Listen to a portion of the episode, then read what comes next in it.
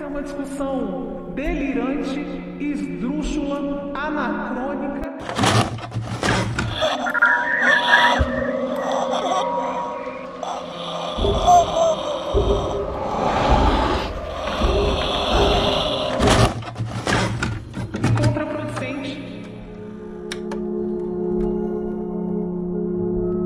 Eu sei de coisas. Eu sei quem você é. Eu sei daquela mulher que vocês encontraram na floresta há um tempo. Dos chifres. Isso não quer dizer nada, saiu no jornal. Vocês. Vocês não pegaram o cara que fez aquilo. Ele continua por aí. Matando. Não sabe de porra nenhuma e está tentando ganhar tempo. Conheci ele uma vez. Me faz um acordo. Um acordo em cima desses assassinatos. Não tem acordo nenhum porque você só falou merda. E não ficou ninguém vivo para contar história. Estão mortos, garoto. Eu te conto. Sobre o Rei Amarelo.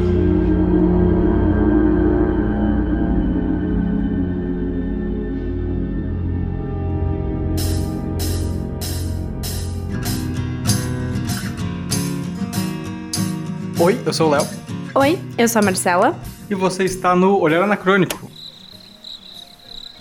O podcast de literatura no seu tempo. Sou eu que Sejam bem-vindos ao nosso podcast. Eu sempre esqueço, inferno.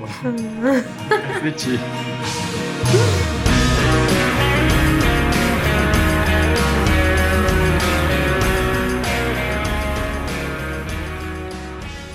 É, e com medo, Marcela? Não, Sem medo. sem medo, até porque essa obra aí Não tem, não tem terror. não tem terror. Não tem, só tem amor. Isso. É isso aí. Odeio ter que dizer isso, mas o que as pessoas chamam de amor é só uma reação química para levar os animais à reprodução. Por quê? Porque a gente vai fazer o nosso especial de Dia dos Namorados, né? Porque esse podcast ele não segue o cronograma como deveria. Não, de fato, né? Vamos ver se esse episódio sai, então, né, para o Dia das Bruxas, o famoso Halloween, né, como se fala acima da linha do Equador, porque a gente vai, a única tradição que esse podcast tem é o especial de Halloween, né, onde a gente traz livros requisitadíssimos, alguns dos nossos mais ouvidos episódios vieram do nosso especial de Halloween, né, como, por exemplo, falei um episódio legal de terror que a gente tem, Assombrações, que é a mais ouvida. Ótimo, HP Lovecraft, que tem três episódios de HP Lovecraft nesse podcast. Se você gosta de horror cósmico, procure HP Lovecraft Olhar Anacrônico. Tem três episódios, muito bons. Ah, tem também um episódio que a gente fala pouco aqui, mas é um dos primeiros e até ele é quase da mesma época que esse livro que a gente vai comentar hoje, que é A Volta do Parafuso. E Isso, do Henry James, inspiração para a série da Netflix A Maldição da Residência, da Mansão Bly. Muito bom também. Tem outro terror aí nessa história, não tem mais terror? Tem Nossa. outro terror na história aí, é ótimo.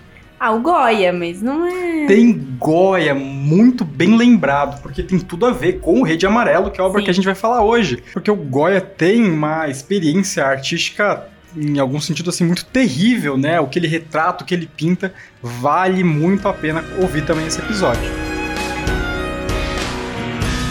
Sem ficar enrolando demais, o livro que a gente vai falar, como já mencionado, é O Rei de Amarelo, do Robert W. Chambers. Foi uma leitura feita em inglês, estava muito difícil encontrar as edições em português. É muito antiga, né, as últimas publicações que se tem na língua portuguesa. Mais recentemente, a Dark Side, eu acho que foi a Dark Side, que fez né, uma nova publicação com história em quadrinhos, uma edição muito bem feitinha aí, que está sendo publicada, curiosamente, no- na mesma época que a gente estava preparando essa leitura. Então, vai tudo Convergir. convergir para esse nosso especial de uma obra de terror. Então, vamos nessa? Vamos lá. Ponha sua máscara, vista sua capa e venha para o baile de máscaras.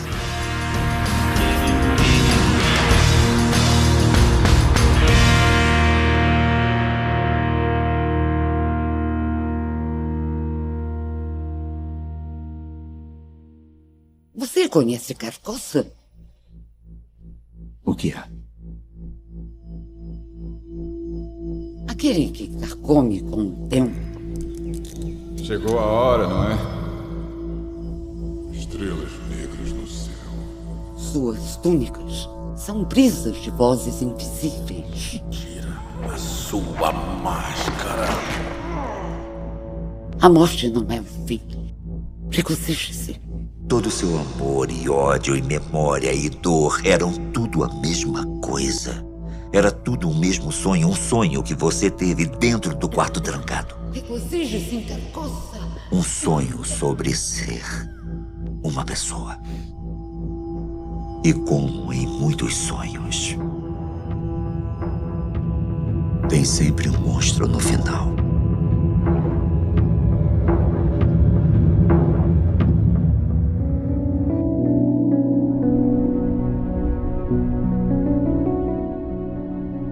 O Rei de Amarelo, né, The King in Yellow.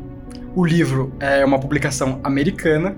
Ele foi publicado em 1895. É, qual que é essa editora aqui? Eu nem vi. A editora é a Wordsworth Editions, da série Tales of Mystery and Supernatural. A gente tem uma outra edição deles aqui também, adquirido na Martins Fontes. Ah, lembrando também que tá todo em inglês o livro, tá, gente? Isso, uma edição lida em inglês. É importante então fazer o convite para você. A gente tem um campo aqui de comentários embaixo, né, do podcast pelo Spotify. Entre, comente, corrija a gente, elogie a gente, faça pedidos, porque é interessante porque a gente até pode, como termômetro, saber do que vocês estão curtindo ou não. Ainda mais uma leitura que eu fiz em inglês, né? Talvez, se você fez essa leitura em português, se você domina a língua inglesa, se você já domina o tema, porra, mais do que convidado para poder complementar o episódio. Então, se você também está ouvindo e não consultou os comentários, dá uma olhadinha que talvez tenha alguma coisa interessante ali para você consultar.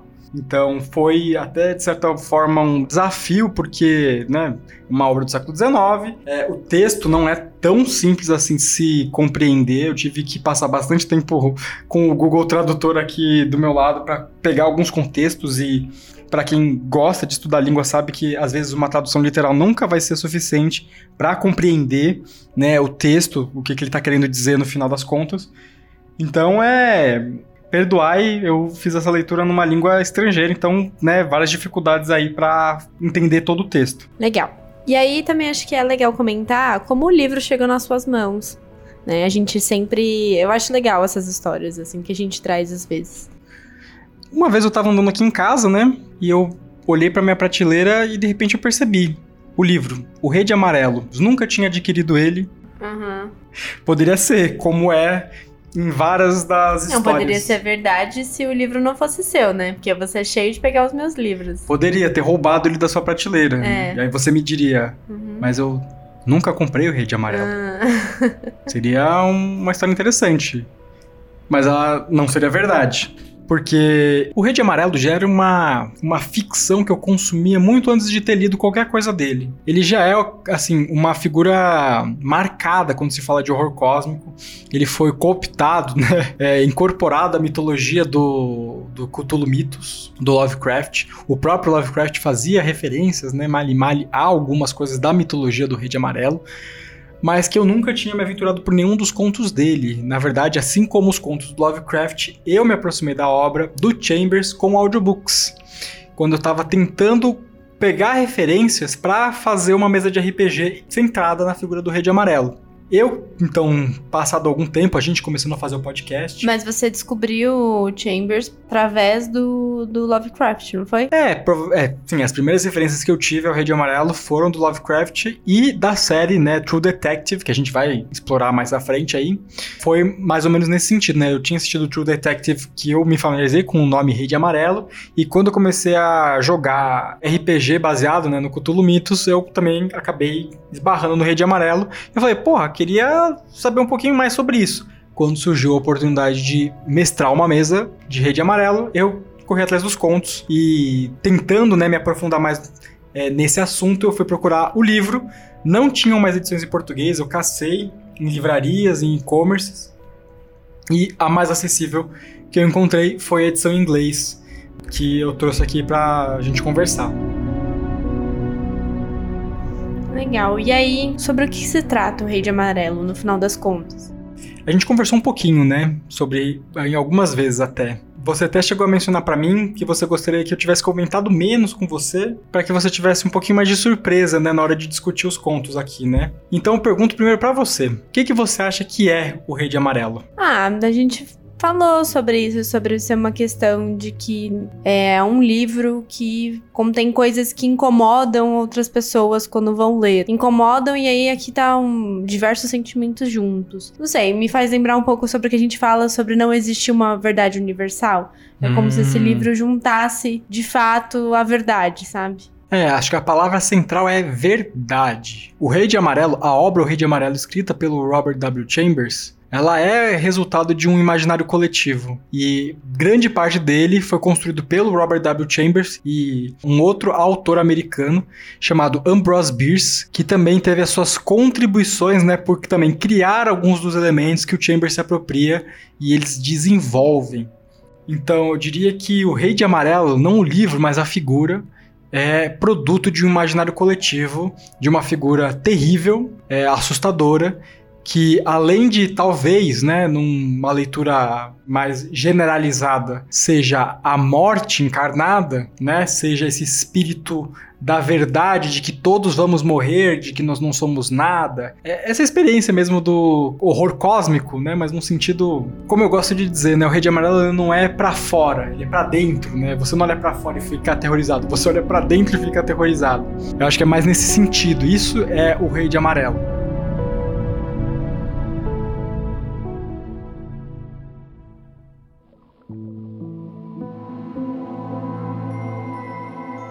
É, eu ia, na verdade, perguntar pra você sobre esse coletivo que você falou. Quem faz parte desse coletivo? O que, que você quer dizer com esse coletivo, na verdade? Se foi o Chambers que escreveu, o que você tá chamando de coletivo? Porque o Chambers, ele como eu falei, né, ele se utiliza de elementos do Ambrose Bierce e o Ambrose Bierce ele pega, colhe referências em outros lugares e quando eles juntam, vira o que a maior parte dos autores estavam tentando dar de conotação para essas figuras, para essas palavras, né? O Rei de Amarelo ele tem muita dessa coisa de que ele nunca tá declaradamente dizendo exatamente o que, que ele quer dizer. Então tá tudo muito subjetivo ali. As Íades, a Aldebaran, as, as constelações, é, Carcoça, o Lago de Hali, são vários elementos incluindo o próprio Rei de Amarelo, né, e o seu nome, né, o nome que deram pra ele, Rastur, o nome alienígena dele de alguma forma, né, o nome do deus, por assim dizer. Muitos autores vão lá e pincelam e dão esses, esses nomes pra ele, a gente nunca de fato sabe o que é tudo isso que eles criaram. A gente pode remontar essa trajetória lá num poema escrito por um Gustave Nadeau, se não me falha a memória, esse era o nome do sujeito, em que ele escreve um poema chamado Carcassonne. Carcassonne é uma cidade que fica na fronteira da França com a Espanha, nos Pirineus. O nosso interlocutor tá contando nesse poema que ele tá se lamentando, ele tá por volta dos seus 60 anos e nunca viu Carcassonne, nunca contemplou as torres de Carcassonne, nunca visitou a cidade e provavelmente morrerá sem tê-la visitado. O final desse poema, ele vendo um monge um peregrino, né, se destinando para uma outra cidade e essa figura religiosa morre. E ele então termina o poema falando, né, todos nós teremos a nossa Carcassonne, todos nós deixaremos alguma coisa pendente na vida. E o Ambrose Bierce, esse escritor americano, ele pega, talvez, né, a gente acredita que ele tenha se inspirado nesse poema para criar a Carcoça, quando ele escreve o conto Um Habitante de Carcoça. Um habitante de Carcoça é daqueles contos de fantasma, em que no final você descobre que desde o início aquela figura já estava morta. Tem uma série de exemplos aí na cultura pop, né? Tipo o tipo o sexto sentido. Sabe o acidente aí na frente? Sim. Alguém se machucou. Uma moça. Ela morreu. Oh, meu Deus, dá pra ver, é? Tá Onde ela está? Em pé do lado da minha janela. O, a própria série de jogos Dead Space, que Marcela jogou alguns momentos Nossa, comigo. horrível. Que você passa o jogo inteiro, um jogo de terror, você tem que matar alienígena, zumbi, caramba, quatro. Pra quando você chegar lá no final, ele foi lá, né, o protagonista, o Isaac Clarke, inspirado, né, no nome do Isaac Asimov e do Arthur C. Clarke, né, de ficção científica, ele foi lá resgatar a namorada dele, ou esposa, ele tá ouvindo ela, dando as coordenadas pra ele no rádio e tudo mais, Tipo, é, ele tá indo salvar ela, ele tá o jogo inteiro entrando em contato com ela. E ele descobre que no final ela tava morta o tempo todo desde o início. Aí você fala assim: quem estava mandando os sinais de rádio para o nosso protagonista? Sabe assim? É aquele arrepio, né? Do tipo no final. Isaac, it's me. I wish I could talk to you. I'm sorry. I'm sorry about everything.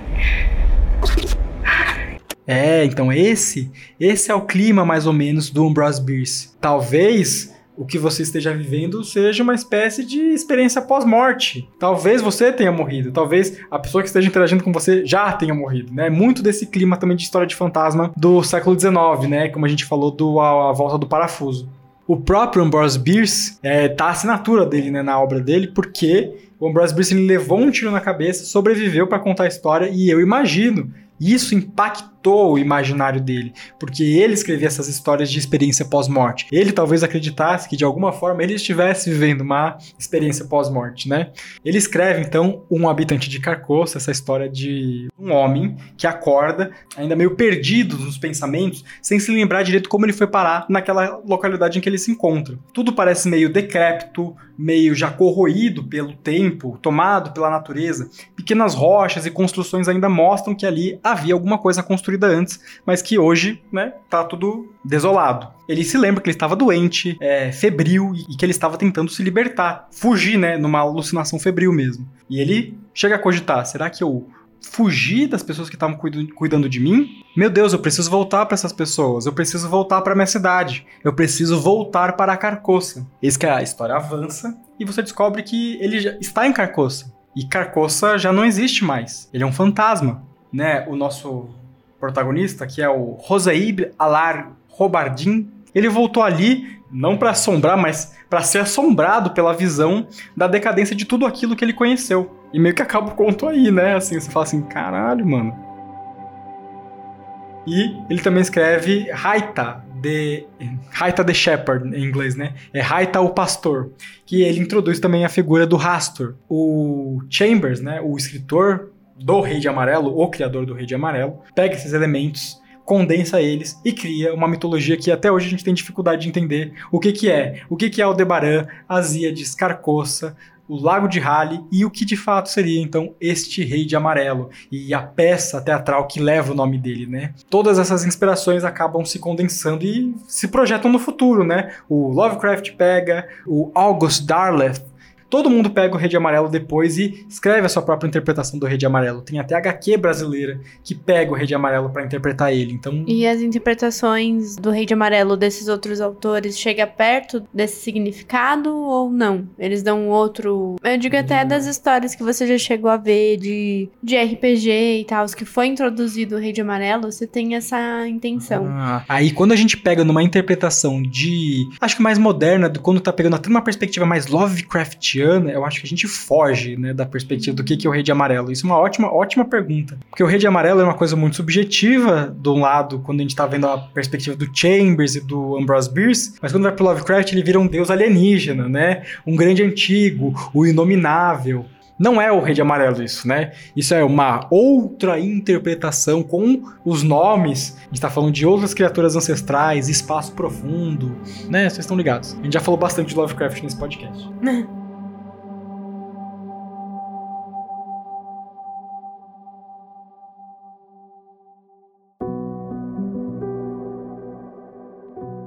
É, você já falou sobre essa questão de ser o coletivo imaginário, que ele se inspirou em vários outros autores também. Mas qual é o contexto da época em que ele escreveu tudo isso? Por que, que você acha que veio essa ideia para ele? O, o Chambers, ele era um filho da aristocracia americana, né? Um burguês safado, como a gente pode se dizer Era assim. tipo um primo Basílio. É mais ou menos um primo Basílio. Acho que esse é a boa. Só que rico, bem rico. Bem o rico. primo Basílio depois ele fica pobre. Fica pobre? O Chambers não fica pobre, ele fica mais rico. Por desgosto do Lovecraft que morreu na pobreza, né? O Chambers ele fica bem rico. Ah, tá. Porque o Chambers, ele. Ele teve a fama em vida. É, teve fama em vida, mas não pelas coisas que a gente conhece ele hoje. O Chambers ele tem um detalhes muito curiosos da vida dele, porque ele ficou conhecido como um escritor de romancezinho barato, né? Por mais que ele tenha algumas, algumas outras ficções interessantes, né, histórias de amor até, ele é um escritor assim majoritariamente de histórias de amor. E como um cara desses escreve uma história de terror, eu te digo, ele acaba escrevendo uma história de amor também.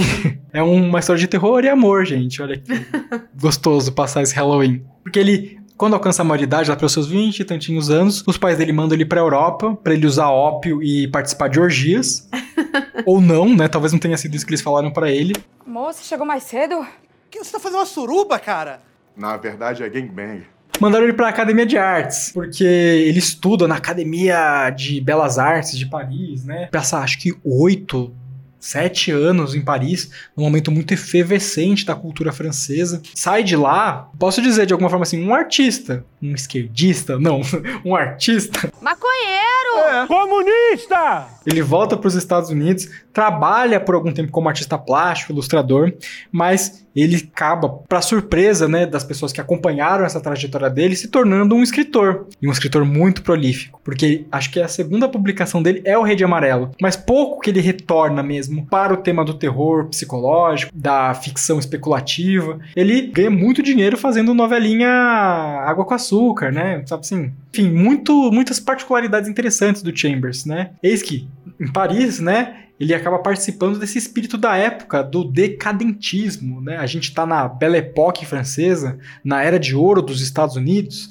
em que aquela abundância material gera nas elites ociosas, né, aristocrata e tudo mais, esse desejo de explorar os sentidos. Então, é droga, é prostituição, sexo, orgia. Então, aqui é o eixo da sacanagem, né? Ao redor do qual se organiza a putaria toda. Né? Não à toa, o retrato do Dorian Gray é escrito também nesse período, né? Você vê que tem. Como é que fala, Marcela? The Pictures of Dorian Gray. Marcela é toda gringa, ela sempre fala inglês esse nome do livro. Eu só li em inglês esse livro. Mira, gringuito de merda. Porque é esse espírito, né? Da, olha que decadência, é o espírito decadente do ser humano, porque enquanto a Europa estava enriquecendo os bolsos e caramba quatro, eles estavam saqueando o terceiro mundo. Não à toa a bela época e a era de ouro, né, pro ocidente, a era vitoriana pros ingleses, é conhecida como a, o século das humilhações pelos chineses, o saque da África pelos africanos. Tem todas essas conotações que você consegue entender de onde tá vindo, né, assim. É, desse momento de exploração. Os Estados Unidos ocupam o Havaí, né, invade Porto Rico e blá blá blá. Tem muita história aí para contar, mas esse é o espírito da época.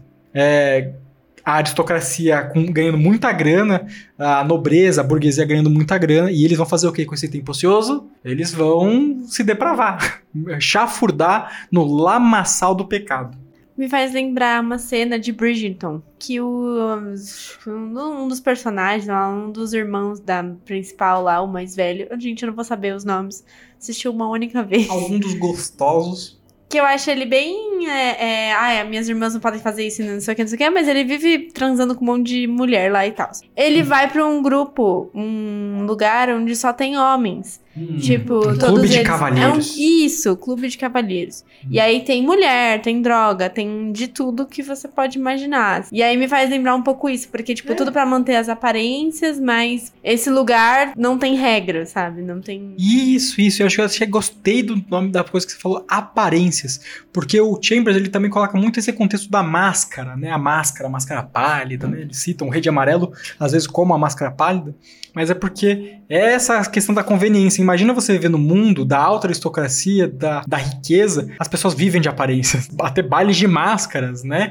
Tem até muito fetiche que envolve máscara e tudo mais. Tem todas essas conotações mesmo, né? Que você acaba falando assim, de desfrutar os prazeres mais terrenos que a vida e o dinheiro, né, pode oferecer para essas pessoas. Então elas vão acabando ficando meio cínicas com a vida. Ninguém mais acredita no amor, na beleza das coisas simples, porque eles estão consumidos por esse espírito realmente decadente, né? Assim. Não, mas aí você acha que ele estava fazendo uma crítica ou ele estava também transformando tudo isso num grande produto? para contar o que tava, o que ele via. Que eu acho que ele captura esse espírito de que tipo assim, cara, Ainda mais porque quando você fala de decadentismo, se você vê as pinturas do decadentismo, você vê muito do erótico, de provo do provocar a igreja, dos valores cristãos.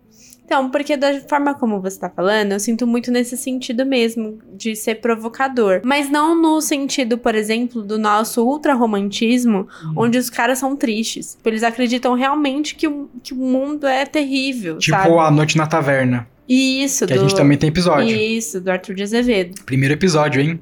E eu tenho mais essa sensação que ele tá querendo provocar e Mas contar que ele não um acredita pouquinho. nisso, no final Exato, foda-se. Vou me aproveitar desse momento, Você foi boa agora, hein? Diferente do Arthur de Azevedo, que obviamente também morreu jovem, ficou doente, né? E pra ele tudo era muito triste mesmo, porque ele sabia que ele não ia viver muito tempo. Doen- Ele tava com Tuberculose. tuberculose. Olha isso, caralho. Nossa, total, é, exatamente. Sabe que vai morrer, mas Sabe, vai morrer, jovem. né? Isso, mas que o mundo é isso, é sujo, sabe? Terrível e ultra romântico no sentido mais Intenso. intenso da palavra. Aquilo eu acho terror. É, nossa, total. Porque, é, então, é um ótimo ponto. Não sei, não sinto tanto do Chambers. Olha só que curioso. Porque no livro, né, no- no- nos textos dele, a gente pode fazer uma interpretação do tipo assim, cara, é realmente, né, ainda mais naquele momento anterior ao horror cósmico do Lovecraft, ele escreve o livro com 30 anos.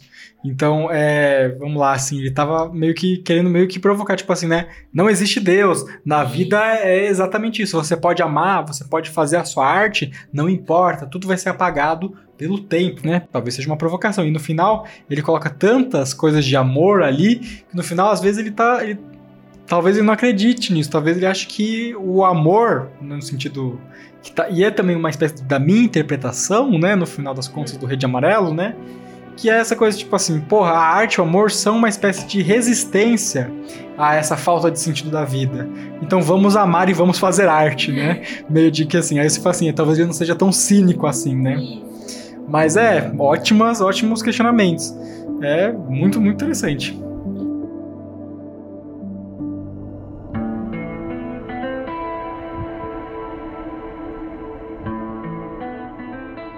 E aí, até pra gente contextualizar um pouco mais, você trouxe alguns contos aí pra comentar, né? Quais são eles e também é, quantos são dentro do livro, né? Desse livro. O, o Rede Amarelo é um compilado, nós temos 10 contos e quatro deles falam diretamente, né, conversam entre si a respeito do Rede Amarelo e da peça de teatro com o mesmo nome e que aparentemente acaba perturbando a vida dos personagens ali por onde ela passa. Os contos em si são o Reparador de Reputações, em que ele fala bastante dessa questão sobre das nossas ilusões, né, da vida em que a gente leva, né, nós temos a máscara, que também fala sobre como a gente acaba se escondendo da verdade, de alguma forma assim, a gente sabe dela, mas ao mesmo tempo a gente veste a máscara para viver a ilusão. E os outros últimos dois contos é a Corte do Dragão e o Símbolo Amarelo, em que eu acho que o tema central dessas, desses dois contos é que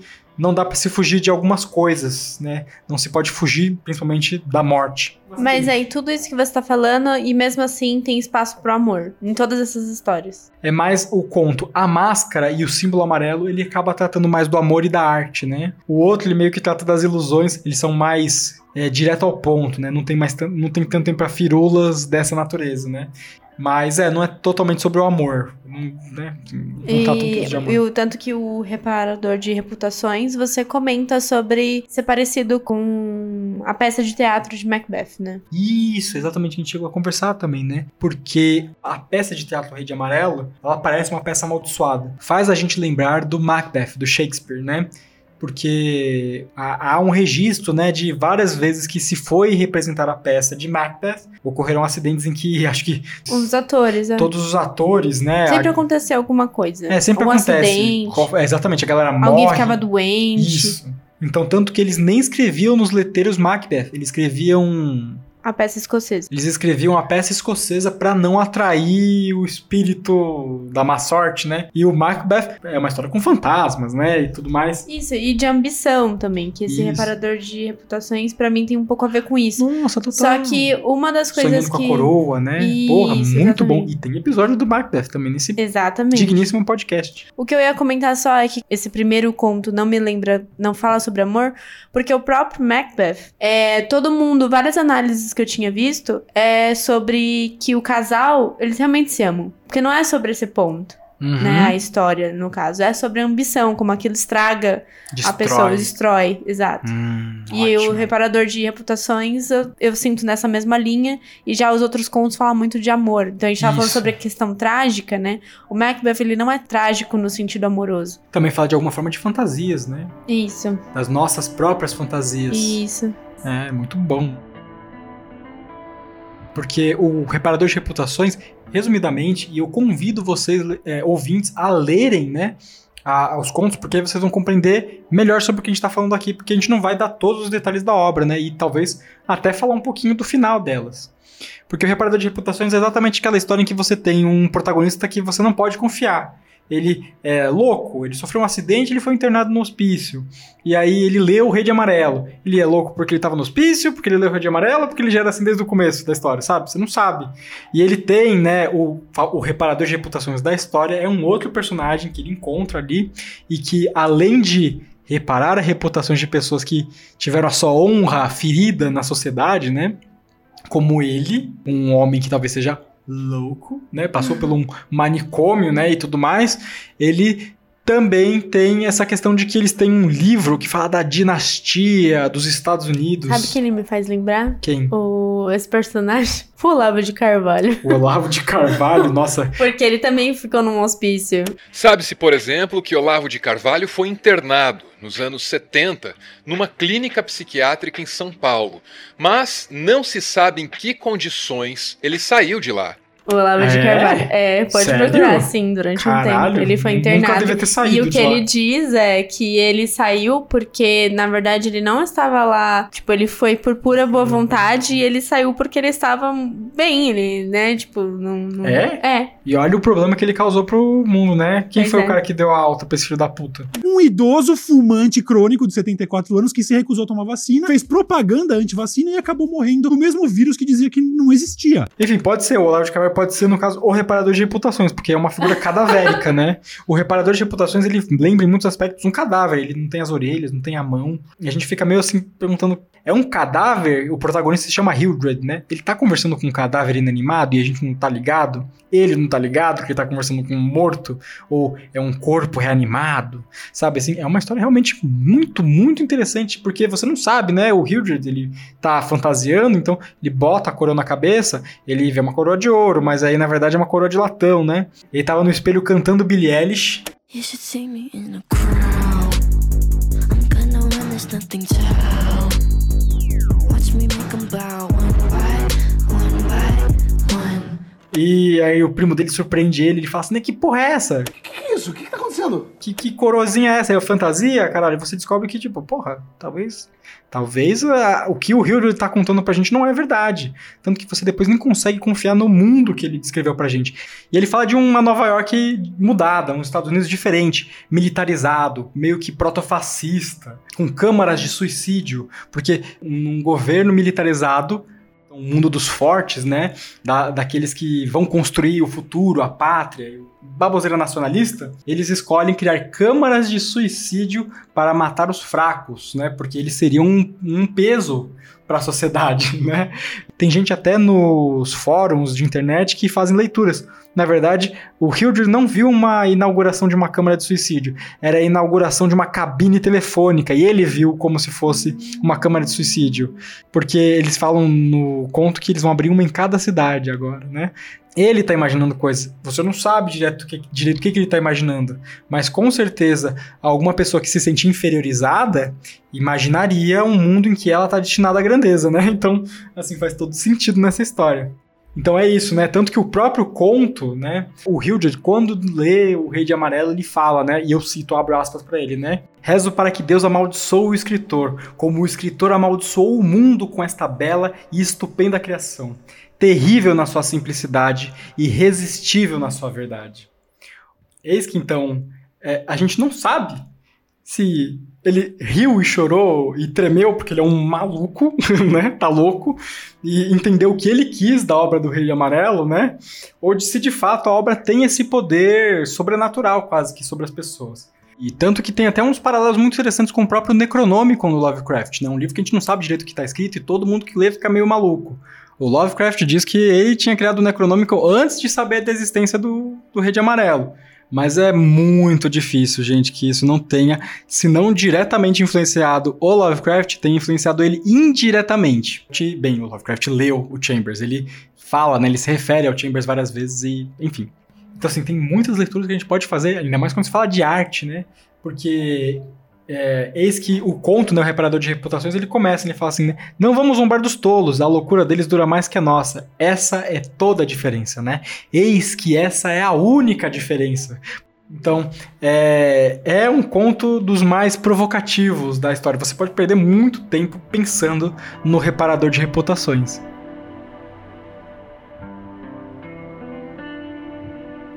O segundo conto é A Máscara. Esse aqui tem amor, Marcela. É, também faz um paralelo com um conto do Edgar Allan Poe, que é A Máscara da Morte Rubra. Ele é um conto pandêmico e é uma história né, de pessoas que se trancafiam num feudo enquanto as pessoas morrem do lado de fora de peste. E quando eles estão num baile de máscaras, surge uma figura mascarada, aparentemente mascarada, que parece né, ser um cadáver, uma figura de morte. Quem chegou para estragar a festa da aristocracia? A morte. Who are you beneath your mask? Is my costume such a disguise that you don't recognize me? There is no face of death until the moment of your own death. Aliás, também uma ótima indicação para que se leia, porque ela talvez seja o mais próximo que a gente vai ter de saber o que, que é o Rei de Amarelo, o que, que se passa na peça do Rei de Amarelo. Porque ele faz uma homenagem a essa passagem do conto, né, da, do Edgar Allan Poe, com a passagem, como se ele descrevesse o que está escrito na peça de teatro. E a Camila, que é a primeira mulher, fala assim, né, o senhor deveria tirar a máscara. Eis que o estranho responde, é mesmo? E então uma outra mulher, a segunda, fala, né? A Cacilda. É mesmo, está na hora. Todos tiraram nossas fantasias, menos o senhor. E então o estranho responde: Eu não uso máscara. E a próxima descrição é pessoas gritando em terror.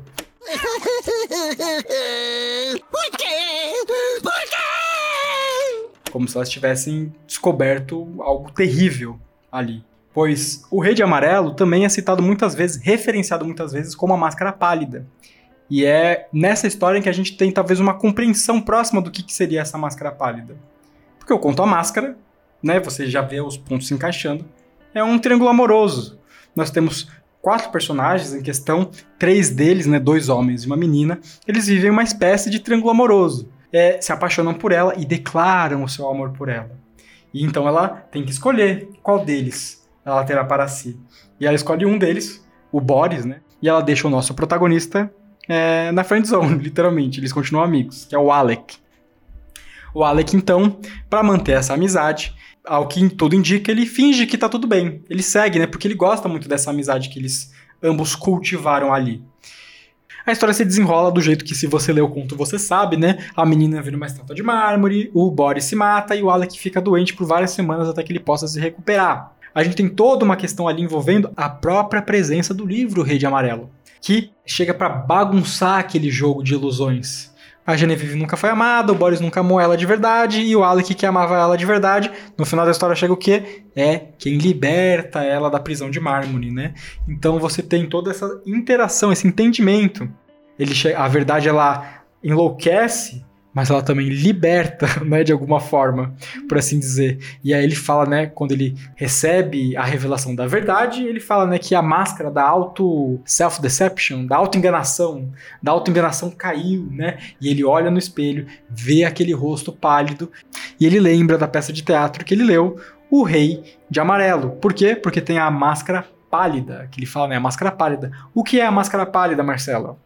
Hum pensa no quadro O Grito, no filme Pânico. É o horror, é o medo. É, exatamente. E que medo é esse? De saber a verdade? É o medo, é o rosto de horror de alguém que acabou de descobrir uma verdade terrível. Então, essa é a máscara pálida no conotação. Quando você olha pro Rei de Amarelo, quando você vê, às vezes no próprio espelho, né, como o protagonista da primeira história, às vezes o rosto do Rei de Amarelo é um rosto de horror. Terrível, terrível imaginar isso. Talvez seja o seu rosto de horror.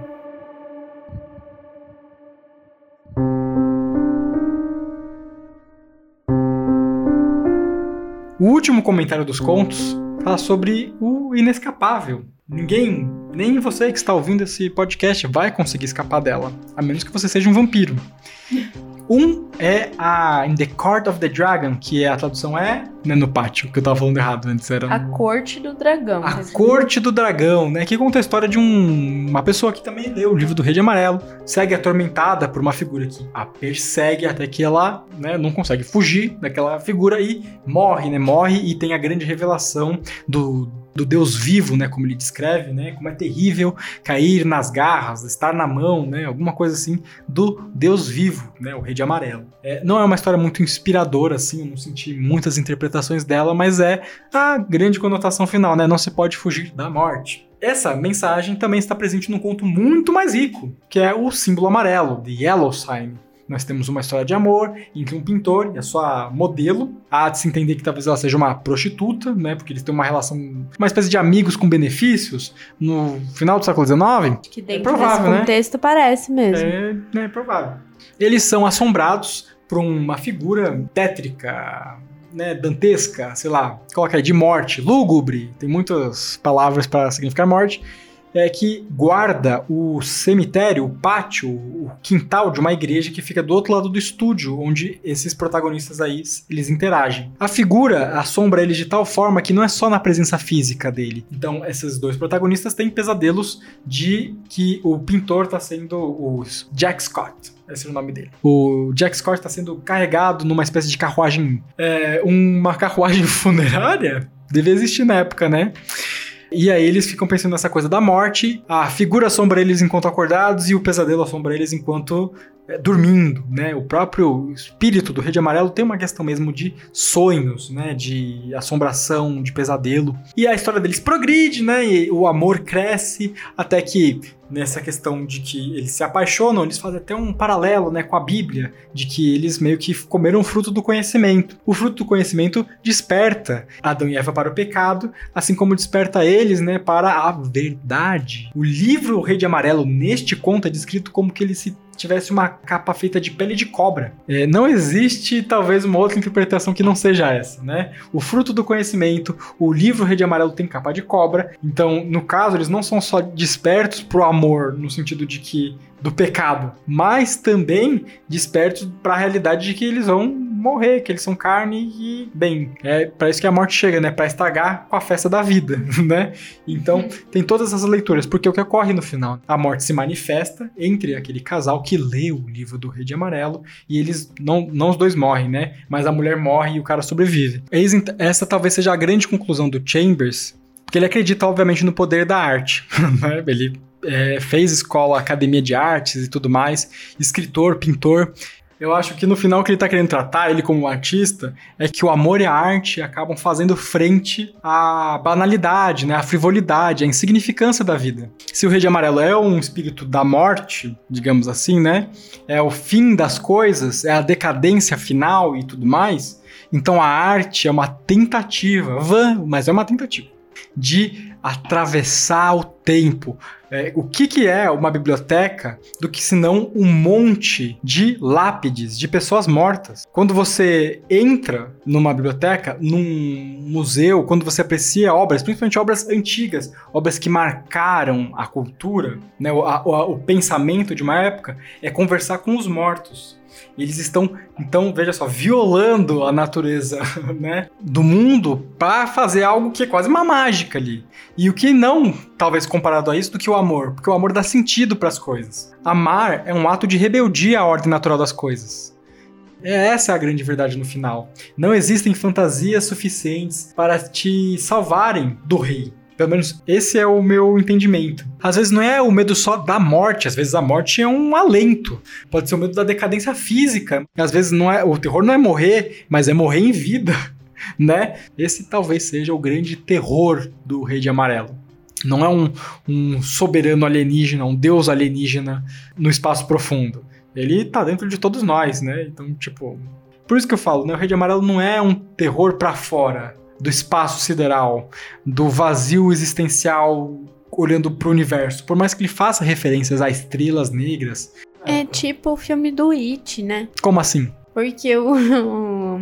Esqueci o nome dele. Pennywise. O Pennywise, ele não tem um. No livro, ele não tem uma forma. E ele, na verdade, ator- atormenta aquelas crianças que a gente mesmo falou que no próprio filme foi muito bem colocado, é o psicológico. Nossa, Então sim. cada uma delas é, vê de uma forma, tem um terror ali. Uhum. Né? O que representa realmente o medo pra elas. Isso. Ah, então, ele vai dentro, né, de você, ele pega uma coisa que é Isso. íntima de você. Isso. Ele subverte ela, ele te maltrata, né? Exatamente. É, total. Acho que essa é a pegada mesmo. Assim, no sentido do início do Rede fica Amarelo. mais terror pra mim. Não, assim, fica é. bem mais terror, né? Ele é aterrorizante. Eu mesmo, em vários momentos, já tive pesadelos. Gente, assim, eu tenho 27 anos, sabe? Eu já me peguei várias vezes tendo pesadelos com Pennywise. Várias vezes. E é porque eu também tenho paralisia do sono, né? E aí, bem, pode colocar mais elementos de terror aí, né? Então você acaba tendo alucinações quando tem paralisia do sono. Então, enfim. Agora eu sou só atormentado por Rastur. Olá, George. Que barco bonito. Você quer de volta? E é por isso que a série True Detective traduz tão bem o espírito do Rei de Amarelo. Talvez a melhor adaptação desde a publicação do livro. Marcela fez uma carinha de hum, o que, que você achou de True Detective? Porque eu fiz a Marcela assistir comigo.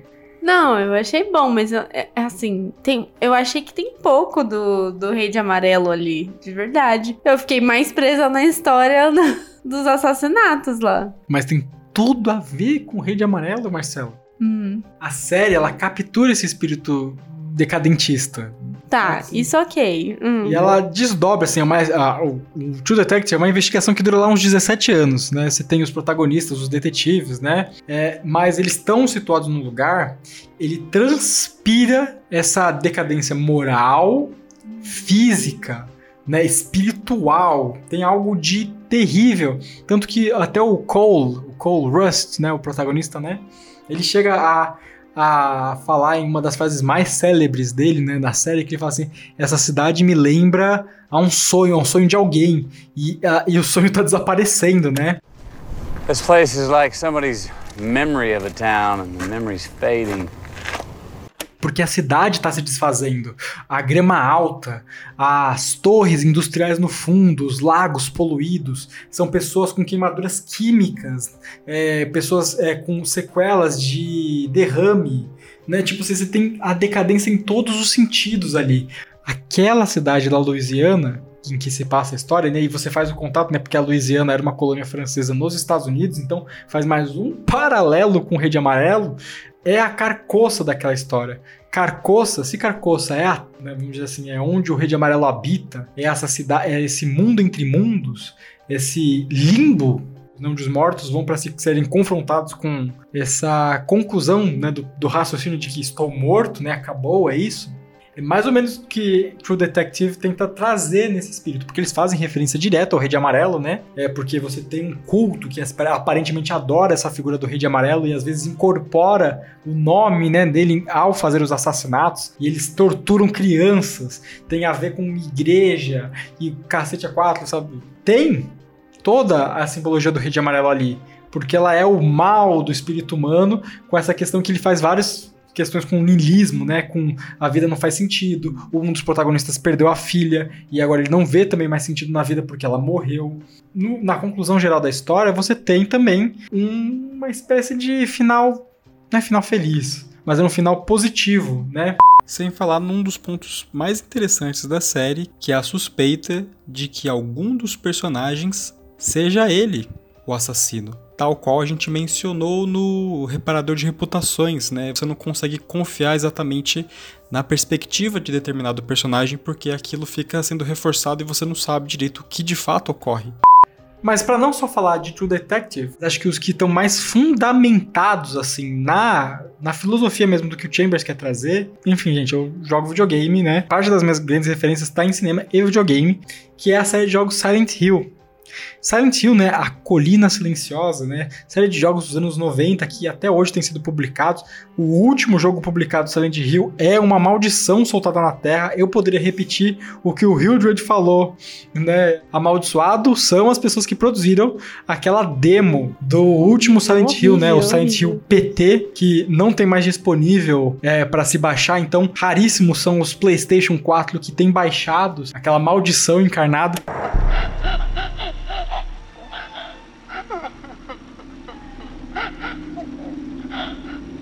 Gente, é um pesadelo, é uma experiência assim que se você não costuma jogar videogame, joga no YouTube, assiste alguém jogando o Silent Hill PT, você vai ver o que, que é um pesadelo aquilo lá, tipo, é de atormentar qualquer pessoa que jogue. Porque o Silent Hill é isso, ele é um limbo, ele é um lugar que existe para atormentar os vivos ou até mesmo os mortos, né? Alguém que já deixou aquele mundo e tá vendo ali os fantasmas. A Marcela tá só, só tá fazendo negativas com a sua cabeça. que terror. Cara. Nossa, esse jogo é horrível. Horrível. É, então. Ainda mais se você pega os primeiros, o Silent Hill 2. Nossa, mano, é pesadíssima a história. Pesadíssima mesmo. A moral no final, você fala assim, cara, tinha que ter um, sabe assim, um disclaimer no começo pra, ó, se você não tá num momento legal, é, coisa do gênero, tipo, talvez não seja o momento de você jogar esse jogo aqui, porque, porra, mano, é terrível. Silent Hill é uma espécie de carcoça. Os monstros, eles são construções deturpadas da nossa imaginação, dos nossos desejos, dos, das piores coisas que tem dentro da gente. Então, talvez Silent Hill seja o mais próximo que a gente tenha de um rei de amarelo bem pop, assim, né? É a tradução do espírito, talvez, né?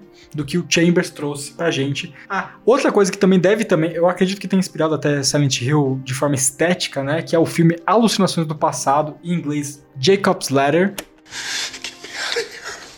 There is no out of here.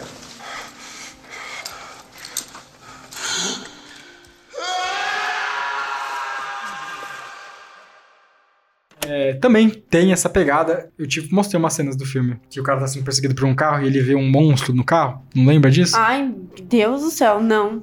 Nossa, que são figuras deformadas, é Não, assustador. Não, não quero. não- nossa, eu, eu só deletei da minha cabeça, eu não quero. É horrível. Eu não quero É lembrar. terrível, né? É que eu lembrei de outro filme, na É. verdade. Um filme que parece que é uma alienígena. E aí todo mundo começa a estudar, porque parece que o, o negócio ele tá tentando se comunicar. Você tá falando do A Chegada. Isso. Esse filme é muito bom e ele tem um paralelo com o True Detective. É porque eles falam assim, né? No True Detective, eles repetem várias vezes, né? Well, someone once told me time is a flat circle. Everything we've ever done or will do, we're gonna do over and over and over again. O Ah, tempo é é um verdade, círculo que ele, as coisas se repetem.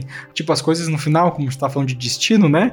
Algumas coisas estão fadadas a acontecer, elas vão ficar repetindo em looping nessa existência. Às vezes é torturante. Na perspectiva da chegada, eles estão falando que às vezes é possível compreender essa natureza cíclica do tempo. Olha a vibe maluca, drogas. Porque às vezes é com linguagem. Eles vão ensinar a gente a falar um idioma que permite compreender a natureza do tempo e do espaço. Tá bom, mas é que ela Uh. tem que. Bem, mas é que ela tem, pra fazer o paralelo que eu pensei, foi porque ela tá procurando, sabe, entender, conversar com, com esses seres ali e tal, e todo mundo achando que é uma ameaça, nananana. Mas, no final das contas, ela sempre tem o mesmo sonho, e aí depois ela encontra uma explicação pra esse sonho que ela tem com a, com a filha dela, enfim, sobre o que acontece, você não descobre o que aconteceu com a filha dela até o final do, do filme, praticamente. Eu acho que na minha interpretação, não é que ela descobre o que aconteceu na filha dela, ela, ao estudar a linguagem dos alienígenas, ela começa a vislumbrar o tempo. Ela começa a ver o tempo, ela começa a ver as memórias dela. ela Ah, começa quase tá. como, tipo, Pode não, não viajar no tempo, mas ela começa a entender a natureza cíclica do tempo, então ela começa a ver o todo e não a parte, que é como a gente vê hoje as coisas. A gente tá preso, tipo, a gente, através da linguagem, compreende o passado e o futuro, né? Porque ele tá coberto na nossa linguagem, né? A gente consegue dizer coisas que vão acontecer e coisas que aconteceram, né? Porque a gente consegue pensar dessa forma. Os animais, eles estão presos num eterno presente. É como se a gente estivesse nesse estágio em relação aos alienígenas. Louca essa brisa, hein, gente? Às vezes, quando, no caso do True Detective, não dos alienígenas, né? Compreender a natureza do mundo às vezes é mais terrível do que se a gente continuasse na ignorância, né? Beleza, é, era isso aí. Ignorance is bliss, como é que o cara fala, né? A ignorância é uma benção. Pô, uma vez que você vê a verdade, você não pode desver a verdade. Ai, que susto, Frida. A Marcela se assustou com um gato. Não à toa, muitas pessoas que estudam, compreendem às vezes a natureza do mundo, não precisa compreender na sua totalidade, mas alguma coisa do mundo se tornam de alguma forma melancólicas, né? O Rei de Amarelo, na minha interpretação, se eu não tiver muito viajado, é um espírito da decadência inevitável, né? Da fria, da cruel realidade de que a morte vai acabar com tudo que existe. É óbvio que o Chambers ele não conhecia o conceito dos buracos negros, né? Como eu estava falando antes. Mas até as estrelas negras no céu de Carcoça são um signo da morte, do inescapável fim. Então, nem o amor, nem a arte podem resistir, né? Quando a gente termina de ler o Rei de Amarelo, a gente espera que aquela experiência toda que a gente teve é, tenha sido apenas entretenimento, né? É, é ficção, acabou, ufa, né? Como quando a gente acorda de um pesadelo, a gente bate aquele livro e fala assim, nossa, foi apenas um sonho, não é real. Quando a gente termina, sai dessa ficção, a gente sai meio que rezando, né? Pedindo para que a máscara pálida né, seja também uma ficção. Mas ela ainda nos sussurra: Eu não uso máscara.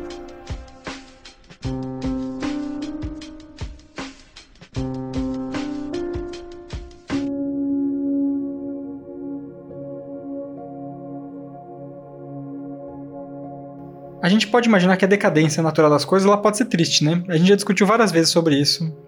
O fim do universo, tudo mais. Como eu ficava triste sabendo dessa do fim inevitável das coisas, né? Da morte térmica do universo. Todas as estrelas vão morrer, as partículas vão se vão evaporar, né? Em trilhões e trilhões de anos, né? Numa quantidade de tempo incomensurável.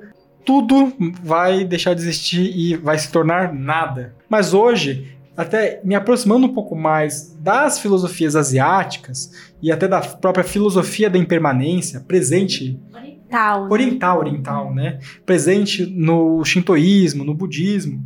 Eu começo a ter uma visão um pouco mais positiva, talvez como no final do True Detective, né? É um pouco mais positiva a respeito dessa visão cosmológica das coisas e entender de que talvez as coisas elas têm de verdade uma importância porque de fato elas vão acabar. Então, tipo assim, se não existe uma outra existência para além desta, então tudo que importa tá aqui. Lembra, faz até lembrar uma passagem muito boa de um filme que a Marcela se recusou a assistir comigo, que é o Meia-Noite em Paris, em que o cara faz uma ótima, um ótimo paralelo com arte e a importância das Porque coisas. tem cara de ser triste, eu não quero Nossa, tá longe de ser triste. É um ótimo filme. E quando você pensa no, no universo frio, violento e sem sentido, existe Paris, existem essas luzes. Quer dizer, não tem nada acontecendo em Júpiter ou em Netuno, mas lá do espaço você pode ver estas luzes, os cafés, as pessoas bebendo e cantando. Poderíamos dizer que Paris é o lugar mais quente do universo. O importante é estar aqui agora. O importante é poder estar aqui para apreciar a maravilha da existência, independente se lá na frente não vai ter mais nada disso, porque o que importa é estar aqui agora para poder desfrutar dela. E a outra é o Don't Fear the Reaper, música do Blue Oyster Cult. Ele tá cantando há duas semanas essa música.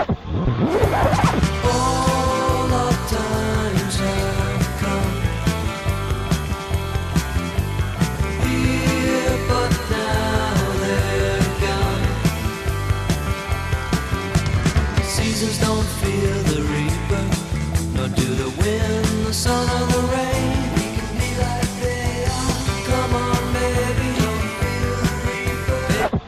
Sim, é uma música muito boa, por sinal, é, que faz, além de fazer várias referências, né, o- a banda faz várias referências ao Lovecraft, ela também, no final das contas, fala de que, é, mesmo se você não acreditar em nada, ou se você acreditar mesmo assim, todo mundo vai morrer. Tudo que você já amou nessa existência vai morrer.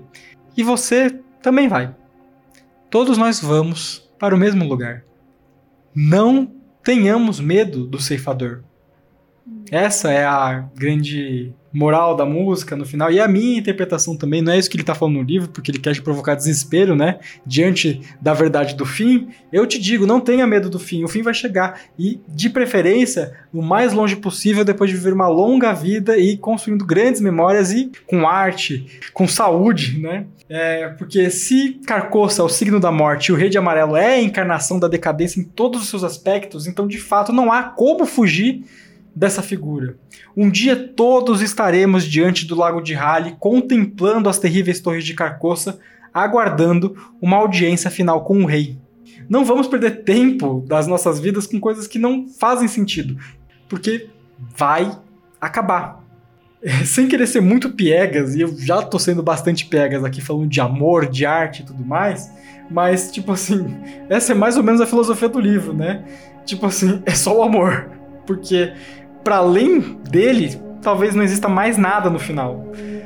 Todos nós teremos a nossa própria carcoça.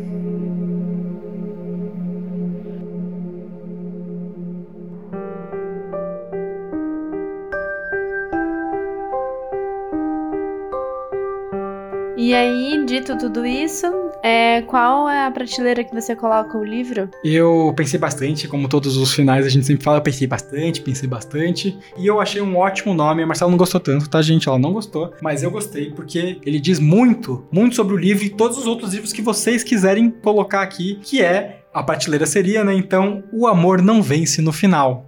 E quantas histórias, Marcela, quantas histórias escritas na cultura é o amor não vence no final. Só as melhores. É isso. Tá lá, todas elas juntos com o Rei de Amarelo. Não deixem de comentar. Complementem. Digam as suas experiências ao ler o livro. Está sendo publicado agora recentemente o livro. Comprem, leiam. Vai ser interessante vocês complementarem esse episódio, porque eu mesmo não sei se eu tenho todas as certezas do que eu estou dizendo aqui. Mas foi uma experiência muito marcante ler e interpretar o Rei de Amarelo. A gente mencionou uma série de episódios aqui. Ouçam os nossos episódios do Lovecraft, do Macbeth, a volta do parafuso do Henry James. São coisas que é, permeiam o nosso imaginário. E se você assistir, talvez você também consiga entender de onde a gente está pensando aqui as coisas e, quem sabe, também provocar você para ler ou concluir alguma outra coisa aí. All our times have